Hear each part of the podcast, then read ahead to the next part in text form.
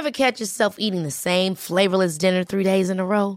Dreaming of something better? Well, HelloFresh is your guilt-free dream come true, baby. It's me, Kiki Palmer. Let's wake up those taste buds with hot, juicy pecan-crusted chicken or garlic butter shrimp scampi. Mm. Hello Fresh. Stop dreaming of all the delicious possibilities and dig in at HelloFresh.com. Let's get this dinner party started.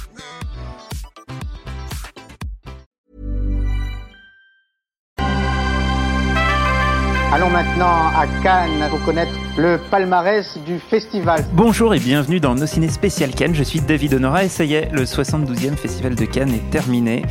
Euh, la cérémonie de clôture a eu lieu, suivie de ce qui a été rebaptisé euh, cette année la dernière séance. Et donc, euh, comme dirait Eddie Mitchell, le rideau sur l'écran est tombé. Je sais pas pourquoi j'ai mis Trono quand j'essaye de chanter Eddie Mitchell.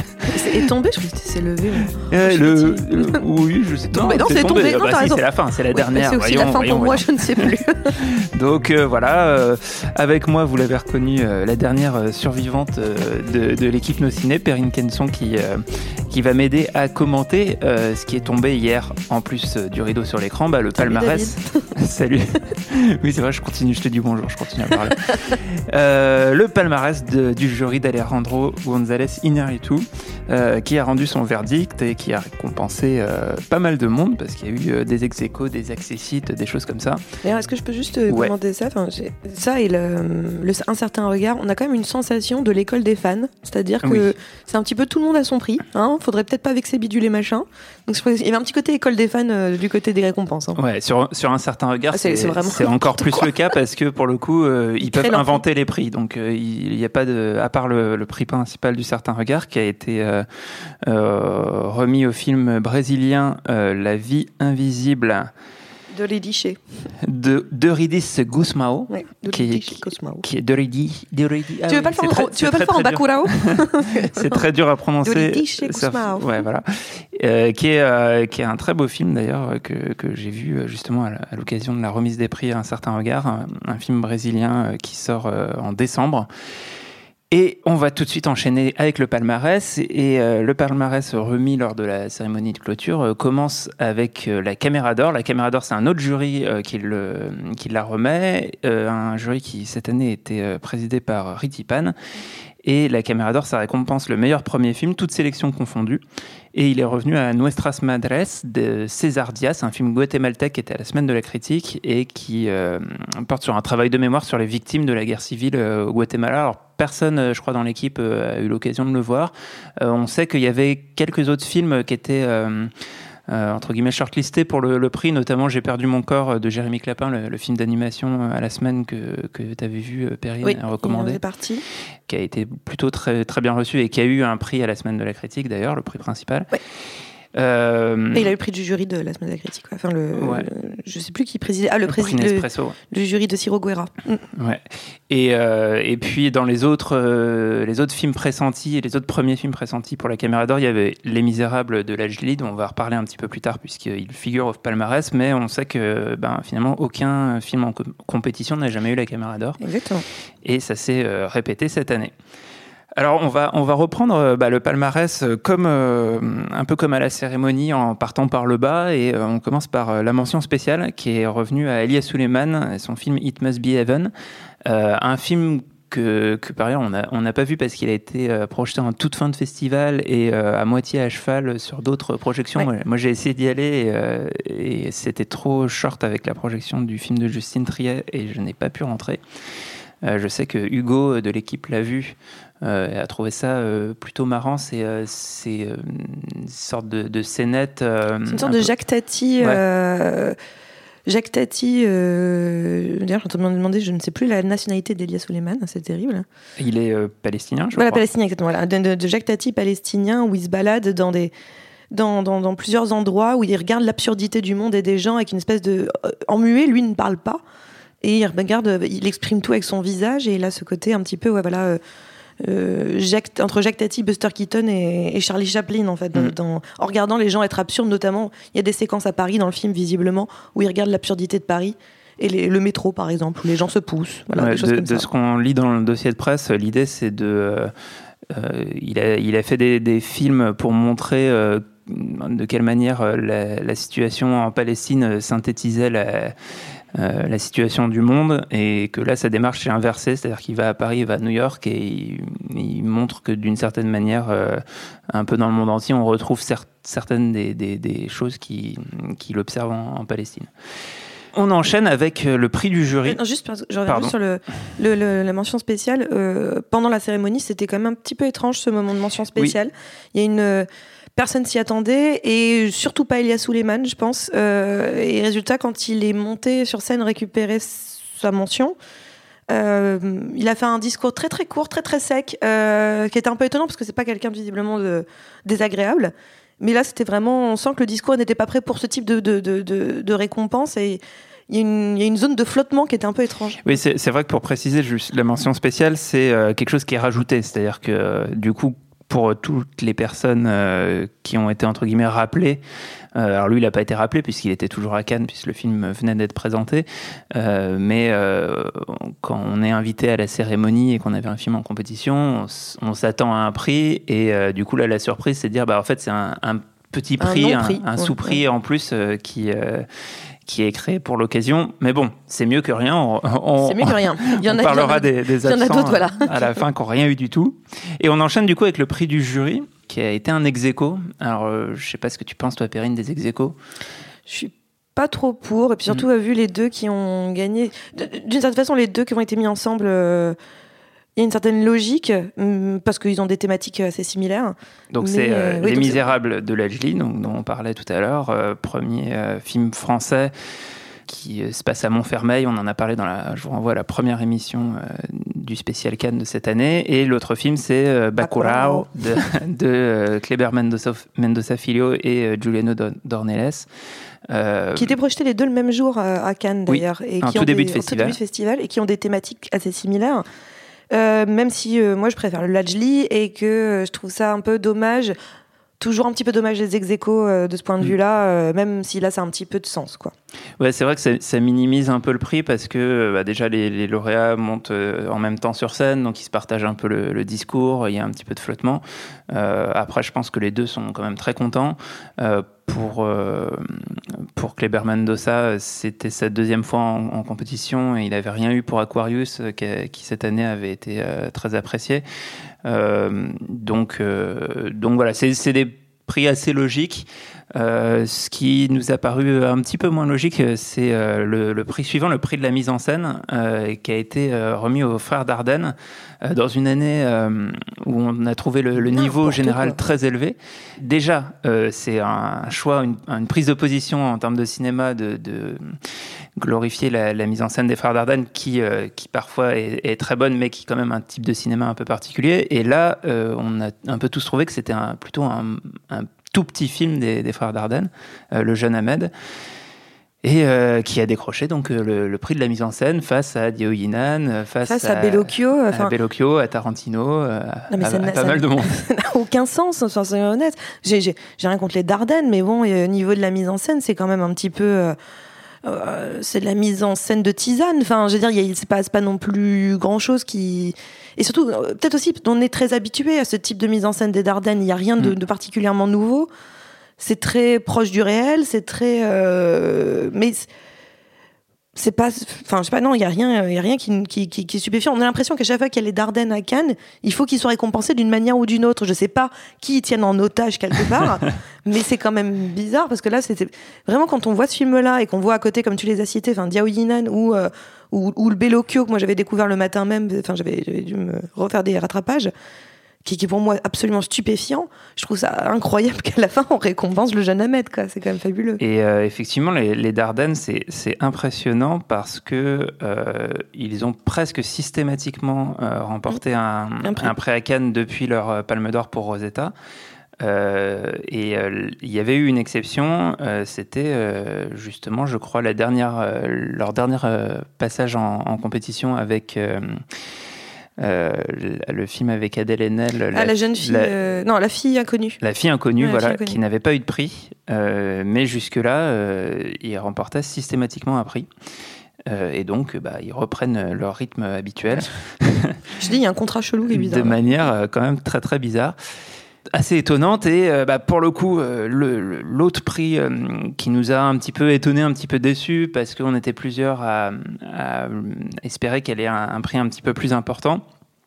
c'est Céline Sciamma qui a eu le prix du scénario pour Portrait de la, jeune fille en feu. Moi, je trouve que, que le, problème, entre guillemets, c'est que son film pouvait un peu prétendre à tous les prix, notamment au prix du scénario. C'est un film très bien écrit avec justement des, des, des, codes de scénario. Tu avais parlé dans, dans, dans l'émission euh, au moment euh, où nous, on ne l'avait pas encore vu, euh, de l'histoire par exemple de la, la page 28, qui est vraiment un truc de scénario très, très, très bien écrit. on aurait pu peut-être espérer un, un prix d'interprétation, voire un double prix d'interprétation pour ces actrices. Ah oui, moi j'étais pour Noémie Merlan. Enfin, je, je, comprends pas. Non, moi, le scénario, j'ai rien contre le scénario du, du Siama. c'est juste que honnêtement, l'histoire étant bien écrite, encore une fois, mais je trouve qu'elle est mieux réalisée qu'écrite en réalité, mieux interprétée qu'écrite. Parce que je trouve que l'histoire, euh, finalement, est très proche, je l'avais dit, hein, que très proche de, de, Call By Your Name, avec des réflexes de Call Me By Your Name. Et j'ai l'impression qu'on re-récompense une deuxième fois le scénario de Call Me By Your Name, qui avait eu le, prix du scénario aux, Oscars. Et je, suis un peu déçue pour le film en lui-même, parce que je pense qu'il il ne se résume pas qu'à son histoire, il est bien plus puissant que, cette histoire-là en réalité. Et notamment Noémie Merlan, j'avoue, je, suis, les bras m'en sont tombés quand j'ai entendu près du scénario. J'étais très déçue. Bah, moi, je trouve que c'est, euh, enfin, toujours dans la logique de c'est mieux, c'est mieux d'avoir un prix que rien du tout. Que pour le coup, enfin, c'est quand même une, une, des grosses forces du film, c'est son scénario, parce que c'est euh, c'est ce qui ce qui permet vraiment de, de, de, de maintenir en, en, attention. Il y, a, il, y a, il y a quelque chose aussi qui est, euh, on, a, on, a, parlé un petit peu après, c'est un, un, film qui, qui, continue à travailler assez longtemps euh, mm. après la, la, projection. Et, et, ça, je trouve que ça repose en, partie sur, euh, sur l'interprétation, clairement, parce que euh, que ce soit Noémie Merlan ou Adèle Haenel, elles sont vraiment formidables dans le film, mais euh, aussi beaucoup sur sa, sur sa construction, notamment ce, cette, en fait, le film est écrit euh, euh, sur une sorte de, de, de, de béance, c'est-à-dire qu'on on commence euh, euh chronologiquement euh, pendant un cours de, de dessin, euh, puis on, on, est dans les souvenirs de, de, Noémie Merlan et on, et on revient à elle à la, à sur l'histoire d'un tableau quoi. À la fin du, du film sur l'histoire d'un tableau et en fait toute la progression euh, qui a eu lieu euh, peut-être en temps réel, euh, en quelques secondes, quelques minutes dans sa tête, a un impact très fort sur, sur la fin. sur la séquence finale. Et sur la séquence finale. Et tout ça, c'est des effets d'écriture qui, qui fonctionnent très bien. Donc voilà, il aurait fallu faire un, un scénario un petit peu moins bien pour, pour peut-être avoir un meilleur prix. et encore, voilà, c'est un, un, prix qui, pour le coup, me paraît pas totalement à côté de la plaque, contrairement au prix de la mise en scène. Ah oui, non, non, près de la mise en scène, c'est juste n'importe quoi. Mais le Siama, c'est pas à côté de la plaque, c'est juste dommage. Alors, un prix qui nous paraît, je, je dirais pas à côté de la plaque, parce que ça serait, ça serait euh, euh, comment dire, euh, pas très sympa pour Émilie Bicham, qui a eu le prix d'interprétation féminine. Mais c'est un style, c'est un style de jeu. C'était pas mon prix. Pas le prix d'interprétation féminine, il y, avait, il y, avait, quand même du monde au, portillon. donc on a, on a, parlé des deux actrices de Siama, il y avait l'actrice du, du, Ken Loach, il y avait Virginie Fira. il y avait Virginie Fira, il y avait, il y avait, il y avait, il y avait pas mal de monde. Il y avait l'actrice du Malik aussi. On m'a dit qu'elle était extraordinaire pas mal parlé. Euh, même Margot Robbie, euh, qui euh, a un, peu de présence à l'écran, mais voilà, un, très beau. Elle le fait très bien. et donc, c'est Emily Bicham dans Little Joe. qui a eu le prix et moi je me dis que ça correspond à mon avis au style de jeu qui plaît à plusieurs membres du jury je pense à Lantimos je pense à Kelly Richard je pense même peut-être à Elle Fanning c'est un, un, jeu très contenu avec le minimum d'effets possible euh, voilà, je sais pas ce que tu as. Ah, j'ai pas vu. Euh, tu l'as pas J'ai pas vu Little Joe, donc euh, je, ne sais pas ce que fait Bicham dedans. Elle fait le minimum syndical. Après, j'avais, moi, je l'avais vu dans d'autres films, Emily Bicham, et c'est une bonne actrice, c'est pas la question, mais encore une fois, c'était pas ma palme, quoi. C'était pas, c'était pas ma palme d'interprétation. Et, et c'est vrai. Et d'ailleurs, je pense aussi dans les autres noms qu'on avait évoqués. Moi, j'avais pensé à, à Ophélie Beau pour son rôle dans, dans Make to My Love Intermezzo. Et là, on est clairement à, à, l'opposé. quoi. C'est vraiment deux conceptions du, du, jeu qui, qui s'opposent entre quelque chose qui est très contenu, très, très maîtrisé, versus, pour Ophélie le, le, fait de se livrer totalement. Voilà, ça se, ça se défend et je trouve que c'est conforme finalement en y repensant à, à, à ce qui semble plaire à ce, à ce jury. Euh, on arrive au prix d'interprétation masculine qui, euh, là, était euh, assez logique, assez attendu. On en, a, on en avait parlé. Le seul truc, bah, c'est que ça prive Pedro Almodovar. Il faut rappeler que, que maintenant, dans les palmarès canois, si un film a un prix, il ne peut pas prétendre à d'autres prix. Hmm. On n'a pas de multi-prix pour un seul film. Un film, un prix. C'est un peu l'idée. Tout le côté école des fans. Et du coup, bah, c'est Antonio Banderas pour Douleur et Gloire, bah, qui, du coup, à travers lui, récompense euh, encore une fois Pedro Almodovar, puisqu'en plus, il, il, il l'a dit dans l'incarne. son il c'est très joli. Donc, euh, donc voilà, c'est, c'est pour le coup, il y avait peut-être un peu moins de, de concurrence sur le, le, prix d'interprétation oh, masculine. bah, l'acteur du. De Malik. Euh, Moi, j'étais sur l'acteur du, du, du Bellocchio, Pier Francesco mm. Favone, je crois que c'est ça son nom. Favone, moi j'étais pas sur lui aussi, mais mais clairement, euh, Anthony Banderas, c'était attendu. Il fallait voir la réaction de la salle. En fait, les gens, quand il a eu le, le prix, euh, les gens étaient vraiment, vraiment, vraiment très, très contents. Enfin, il y avait quelque chose où, où c'était à l'unanimité. Banderas, euh, ça faisait pas de doute, quoi. Et lui-même était particulièrement ému. On sent que c'était un prix qu'il attendait d'une certaine façon et qu'il voit ça comme une récompense de, de toute sa carrière. Il était particulièrement ému sur scène. Ouais, et puis c'est aussi en plus un style de jeu euh, et un type de personnage qui, qui, tranche un peu avec ce qu'il a pu faire par le passé, et en particulier avec Almodovar. Donc euh, euh, voilà, ça, ça, récompense à la fois ce film, à la fois la carrière d'Almodovar, à la fois la, carrière de Banderas. Euh, mais du coup, bah, on en reparlera un tout petit peu après. Euh, ouais, Pedro, Pedro n'a pas eu, toujours pas eu la Palme d'Or. Et on arrive au, au Grand Prix. Euh, qui a été euh, remis à, un premier film, Atlantique, de Mati Diop.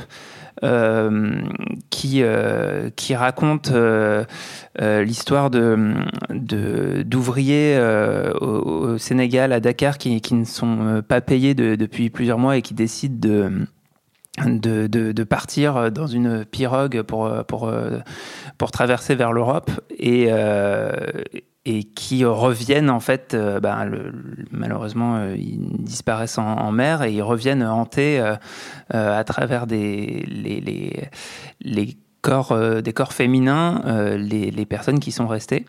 Euh, c'est un film assez, assez étrange dans la forme, assez original, je trouve. Ça reste un, petit film qui, qui, justement, n'abuse pas de ses effets et reste très subtil, notamment dans, la manière dont le fantastique arrive dans le film. Ce qui a été commenté aussi, c'est que c'était la première euh, femme noire en compétition à Cannes, et donc bah, de fait, euh, c'est la première à être récompensée par un très beau, un très beau prix. C'est un très beau prix. En gros, c'est la deuxième, la médaille d'argent. C'est ça. Voilà, je, ne sais pas ce que toi t'en as pensé. non plus. Ah oui, j'avais j'avais ce doute. Le palmarès des films que j'ai pas vus. J'hésitais à te lancer et je me disais est-ce qu'elle l'a vu, est-ce qu'elle l'a vu. donc, Il bien rattrapé. Ouais, je, je trouve que c'est un d'une certaine manière, il y a quelque chose avec le palmarès canois qui fait que clairement, il y a un, gap euh, énorme entre euh, la Palme d'Or et les autres prix. Donc finalement, tout le reste du palmarès, euh, ça, compte, mais ça, ça compte pas tant que ça. Et du coup, je trouve ça pas mal de, donner parfois une, un, excès de, visibilité, notamment à la à la, à la cérémonie euh, à, un, un, film qui, euh, qui va être moins en vue. C'est-à-dire que finalement, donner un grand prix à Atlantique de Matty Dup plutôt qu'à euh, Once Upon a Time in mm. Hollywood de Quentin Tarantino, finalement, Tarantino, si on lui donne pas la palme d'or, ça, ça, ça, ça, change pas grand-chose en fait. Il en a pas besoin, ouais. C'est comme, voilà, et de la même manière, ça aurait peut-être, on aurait pu éviter de donner le prix de la mise en scène aux Dardenne qui... Je te dis, il y a un contrat, il y a un truc, c'est pas normal, quoi. Mais, euh, mais voilà, donc c'est, je pense, un. Juste sur, le Mati Diop. Euh, euh, je n'ai pas vu le film, par contre, le discours de Mati Diop à, la cérémonie de, de clôture, elle et, et Lajli ont, tous les deux fait monter leurs équipes sur scène, ont tous les deux été très impliqués. Enfin, il y avait des discours très engagés, chacun de leur côté. Mais le discours de Mati Diop était quand même particulièrement long. hein. Euh, elle était, on dirait qu'on avait mis une petite pièce dans la machine et qu'elle n'arrivait plus à l'arrêter parce que je pense qu'il y avait beaucoup d'émotions derrière tout ça Ouais. et, et elle partait dans tous les sens. Mais on sent que c'était très, euh, très, très ému, très, très, voilà, Moi, je très contente. je l'ai vue ensuite à la, à la conférence de presse et elle était vraiment, vraiment très, très émue. Quoi. Je pense qu'elle elle savait pas ce qui lui arrivait. Quoi. Elle, est- elle a toujours pas réalisé euh, euh, le truc et c'est, enfin, pour elle, c'était vraiment, euh, vraiment très fort et elle disait. euh, moi, déjà, le fait d'être en compétition, c'était quelque chose d'énorme pour moi. Je, je m'imaginais pas au palmarès. Et, et elle a, elle a évoqué quelques, quelques choses intéressantes. Elle a, elle a notamment souligné en conférence de presse euh, le fait qu'elle était touchée euh, de la présence de Kelly Richard dans le, jury parce que euh, c'est pour elle une cinéaste très importante et donc le fait qu'elle ait participé à lui remettre un prix, ça, a beaucoup compté pour elle. Et, aussi, elle a, parlé de, sa chef-op, qui est Claire Maton, qui est aussi la chef-op du film de Céline Sciamma, et euh, qui, euh, qui commence à avoir un- une filmographie assez intéressante. C'était euh, la directrice photo de L'inconnu du lac, et elle avait été Oh, euh, euh, notamment, euh, enfin c'est c'est ce, ce film qui, a- qui avait euh, donné envie à, à Matty Dubb de la, la choisir pour faire la photo de, du sien. Euh, voilà, donc c'est euh, euh, un, un prix qui, euh, en tout cas, a fait plaisir à la personne qui l'a reçu. c'est sûr. Et un déjà, peu surpris la salle, mais fait plaisir à la personne qui l'a reçu. Et c'est- vrai qu'en ouais, en salle de presse aussi, euh, bon, il y a une- il y a- le, le film n'a pas été très très bien reçu par la presse. Euh, euh, Il y, a, y y quelques défenseurs, j'en fais plutôt partie, mais euh, mais c'était pas une évidence, contrairement à la Palme d'Or qu'on avait euh, tous euh, annoncé hein, dans le, au moment du bilan, au moment où on a fait l'émission dessus. On en rêvait tous. hein. Euh, c'est une palme d'or qui a été rendue à l'unanimité. Alejandro González Iñárritu l'a précisé. Je crois que la dernière fois que c'était arrivé, c'était la, la vie d'Adèle. Et, euh, et elle est revenue à Parasite de Bong Joon-ho. L'explosion de joie dans la salle. Mais vous avez pas idée, c'était. Mais la folie furieuse, quoi. Les gens étaient au taquet. Et mais vraiment, je pense que ça aurait pas été ça. Ça n'aurait pas été Parasite. Et quel- quelqu'un foutait le feu à la croisette, quoi. Enfin, vraiment, enfin, notamment moi. Mais il y avait vraiment, c'était très impressionnant. Et derrière moi, il y avait, j'ai toute une, une équipe euh, de, de, de, de- Coréens qui, à mon avis, sont proches de, de, de qui, euh, quand le nom a été donné, ont, mais vraiment, l'explosion de joie, c'était, c'était eux, c'était l'incarnation de l'explosion de joie. J'ai vraiment vu ça. C'était très beau, très très beau. Et euh, voilà, donc c'est c'est un, c'est un film qui, enfin, dès la sortie de la projection, au plus au moment, alors il était pr- vraiment euh, présenté, à, à mon avis, une place pr- préférentielle dans le festival, au cœur du festival, juste après euh, Tarantino. le Tarantino, qui pour pas mal de gens était un peu une déception. Donc le fait de, de découvrir un film euh, aussi enthousiasmant juste après une semi-déception, euh, bah, ça, fait son effet. Euh, c'est euh, certainement un des meilleurs films d'un cinéaste euh, qu'on attendait et qu'on hein. aimait déjà beaucoup de- depuis plusieurs années. Euh, c'est un film extrêmement riche. On- on- lors du bilan, euh, que je vous invite à réécouter, euh, on, on citait les, les plus beaux plans du festival. On en a trouvé quatre ou cinq à l'intérieur du même film. Euh, c'est euh, un film très riche, qui est Puis drôle, dans, qui dans est le podcast enthousiasmant. ce qu'on a fait dédié à ce film-là aussi, euh, on a beaucoup parlé justement de la, de la densité euh, d'information et, de, et de, de- de mise en scène en fait du film qui est quand même euh, voilà euh, là aussi c'était un bon prétendant au prix de la mise en scène. Mais s'il avait le prix de la mise en scène là j'étais très en colère. Mais euh, mais euh, non non c'est un film. Et puis faut, faut le préciser enfin tu l'avais précisé hors, hors antenne avec moi c'est le premier film sud-coréen à remporter la Palme d'Or. Donc euh, c'était symbolique aussi C'est euh, euh, voilà, c'est très fort. Ça, paraissait euh, presque un peu in- indiscutable. Enfin, le, film dans une année de très bon niveau paraissait au-dessus, sortait du lot, mettait tout le monde d'accord. C'est par ailleurs. Alors, j'avais dit que ça allait être le, jackpot pour The Jokers en France parce que le film sort le 5 juin, donc il sort tout maintenant. Il y a, des avant-premières partout en France le mardi 28. Euh, 28 mai. allez-y allez-y Euh, vous allez pouvoir le découvrir, vous allez pouvoir en parler. Euh, c'est, euh, ça peut potentiellement être un beau succès parce que c'est un, c'est un film assez grand public. Euh, on- je, je Pour The regardais- Joker, c'est une très très bonne nouvelle. ouais. Ouais, et The Jokers euh, avait euh, déjà fait un, un beau succès avec le dernier film de Park Chan-wook, et qui je pense est un des, des plus gros succès euh, de films coréens en France, qui avait fait, euh, il me semble, pas loin de 400 000 entrées. Euh, c'est peut-être qu'avec la Palme d'Or et avec ce film-là, qui, à mon avis, devrait bénéficier d'un excellent bouche-oreille, euh, peut, euh, peut être un vrai beau succès. Après, ils, ils le sortent pas sur beaucoup de copies le 5 Mm. juin. Euh, ils le sortent sur 140 copies, a priori, en début. euh, Même, euh, même avec la Palme ouais, d'Or. même oui, avec la Palme ouais. d'Or, ils le sortent sur 140 copies. Mais l'idée, c'est de commencer petit pour, Mm. euh, pour peut-être s'élargir après. Mais euh, 140 copies, ça veut dire qu'il est quand même assez présent, mais particulièrement dans les grandes villes. Donc il faut. euh, prenez votre voiture, euh, allez-y. euh. Ah, et puis, il, il faudrait que le film euh, s'installe dans la durée. Quoi. Là, C'est ce qu'ils ils vont chercher à faire, je pense, avec cette idée de 140 copies. Et surtout que le prix a aussi reçu, donc la Palme d'Or évidemment, mais aussi le prix des, des cinémas d'art et essai, les prix FKE. Ouais. Qui- Et, donc ça veut dire qu'en fait, il s'assure une double place, en fait, parce qu'avec la Palme d'Or, bah, les, grands circuits vont l'accueillir plus facilement. Et euh, les films des cinémas d'art et essai, l'ont- voilà, il y a une récompense qui va avec ça. Euh, en gros, ça veut dire qu'il sera aussi présent dans les cinémas un peu plus, euh, plus petits. Donc je pense à peu près en deuxième, peut-être en deuxième, euh, en prolongation de, sortie. Mais en tout cas, il s'est assuré une belle place dans l'ensemble du, du, du paysage de, de, de- de cinéma de France. Quoi.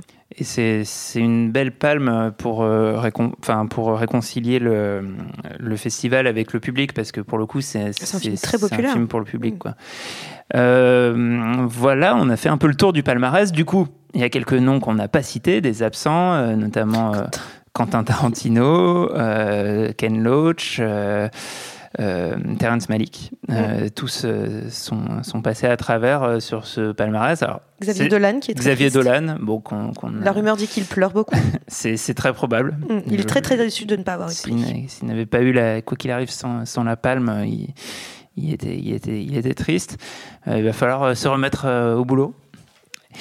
Et, euh, et puis, euh, du coup, bah, Pedro Almodovar n'a, toujours pas la palme d'or. Euh, il va falloir peut-être réessayer plus tard. Mais le problème, c'est qu'au bout d'un moment, ça, ça devient une sorte de, de running gag et ça devient difficile. Il aura une palme d'or d'honneur. Ah ouais, Ils malheureusement. vont lui foutre ça. ça- mais voilà, après, le, plus, plus les, les films passent, voilà, la- la- tout sur ma mère, La Pielle qui habito, les, les occasions ont été malheureusement man- manquées. Et surtout que ce film-là est quand même un film un peu somme, un film un petit peu. Parce Ouais. qu'il cite beaucoup de sa filmographie. Il est sur lui. Il y a un côté presque testamentaire dans, dans ce film-là. Et c'est vrai que donc c'est un petit peu gênant. Tu te dis après ça, ce serait dommage. euh, enfin, Là, c'était le film, qui- le, le film des films de, de, de, de Pedro Almodovar. Mm. Et donc, ouais, c'est vrai que ce aurait été le bon moment. Et finalement, c'est pas mal que, enfin voilà, que le jury soit pas euh, tombé là-dedans et, Complètement. et voilà, enfin le, le film qui a, qui a été récompensé, il a été récompensé pour pour ce qu'il est et euh, et ça se discute pas trop. Euh, tu voulais ajouter un truc? Oui, je tenais juste à préciser que le film dont j'ai beaucoup parlé, le- La Cordillère des songes de Patricio Guzman, Oui. que j'aime plus que tout, tout d'amour, A eu un prix. a eu un prix. Donc, euh, mais parce qu'à côté, il y a le. il y a- alors, c'est vrai qu'à Cannes, il y a à peu près Il y a beaucoup de 250 prix. millions de prix remis. Hein. S'il n'a pas de prix, c'est que vraiment on n'a pas de bol quand même. Et euh, où il faut se poser des questions. Mais en tout cas, le, donc. euh, Ou qu'on a Abdelatif Keshish, ou qu'on a qui, Relative qui a vraiment apparemment énervé beaucoup trop de monde pour recevoir un prix. Et donc, ouais, la songes a eu le, le prix de l'œil d'or, qui est un, un prix. euh, Du documentaire. Du documentaire, voilà, qui était, je crois, présidé par euh, Roman Boinger. J'ai pardon de dire de dire une bêtise, mais je crois qu'il était présidé par Roman Boinger. Et donc, il a eu euh, voilà, prix du, du documentaire. C'est c'est un prix euh, intersection. Toutes les sections confondues, euh, euh, comme la caméra d'or, en fait, pour récompenser euh, le documentaire. Parce qu'il y en a très peu à Cannes, en réalité, des documentaires. Très, très peu. Et dans, dans les autres prix, on peut citer euh, Céline Sciamma qui a aussi eu la Queer Palm, Quentin Tarantino qui a eu la Palme Dog, La très Palme mérité, Dog, très totalement pour le, pour le meilleur chien. Euh, et euh, et sans, surprise, Malik qui a eu le prix œcuménique. Et là, Euh, ah bon? Voilà, donc tout ça est assez logique. Euh, on en a terminé avec Cannes 2019. Merci Perrine. Merci, à tous d'avoir euh, de nous avoir suivis euh, tout au long de cette quinzaine. Merci Solène et Quentin pour la réalisation de tous les épisodes. Merci à Camille, à Juliette pour la prod. Merci à toute l'équipe de Binge.audio. Retrouvez l'intégralité des épisodes consacrés à Cannes 2019 sur binge.audio, donc euh, Apple Podcast et toutes vos applis de podcast. À l'année prochaine peut-être. préfère partir plutôt que d'entendre ça, plutôt que d'être sourd. Binge.